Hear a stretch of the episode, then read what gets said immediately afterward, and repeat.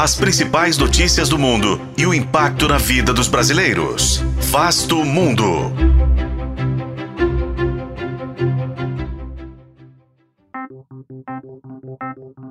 O parlamento russo decidirá nesta semana sobre a retomada dos testes nucleares, abandonando uma moratória que já dura mais de 30 anos e numa escalada das ameaças de Vladimir Putin de que poderá usar os seus arsenais atômicos.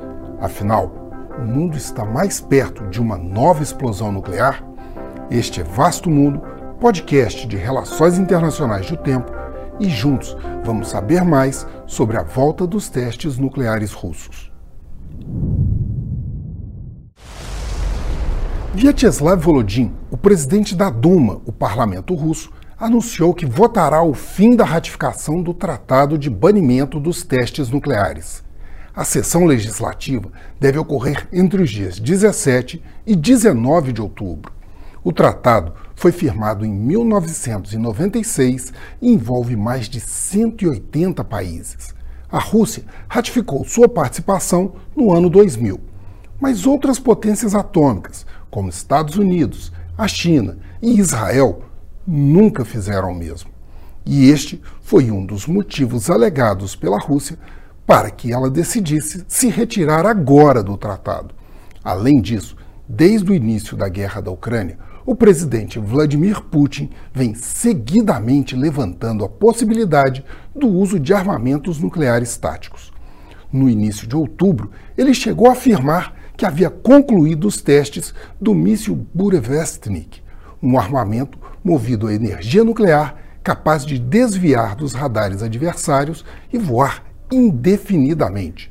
Ele é parte das chamadas armas invencíveis, anunciadas por Vladimir Putin em 2018, que incluem também o míssil balístico intercontinental Sarmat e os mísseis hipersônicos Kinjal já utilizados na guerra da Ucrânia.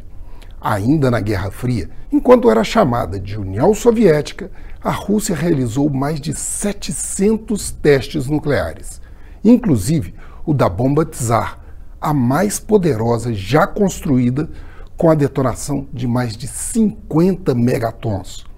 O último desses testes nucleares foi em 1990. Mas desde 2019, a Rússia vem abandonando uma série de tratados de limitações do uso de armamentos nucleares. Após o ex-presidente dos Estados Unidos, Donald Trump, abandonar o tratado de mísseis de médio e curto alcance. O mundo possui hoje perto de 12 mil ogivas nucleares, sendo que 6 mil são russas e 5 mil são norte-americanas. Agora, com a votação no parlamento, a Rússia estará um passo mais próximo de voltar a fazer testes com explosões nucleares, ao mesmo tempo que luta uma guerra a poucas centenas de quilômetros das fronteiras da OTAN.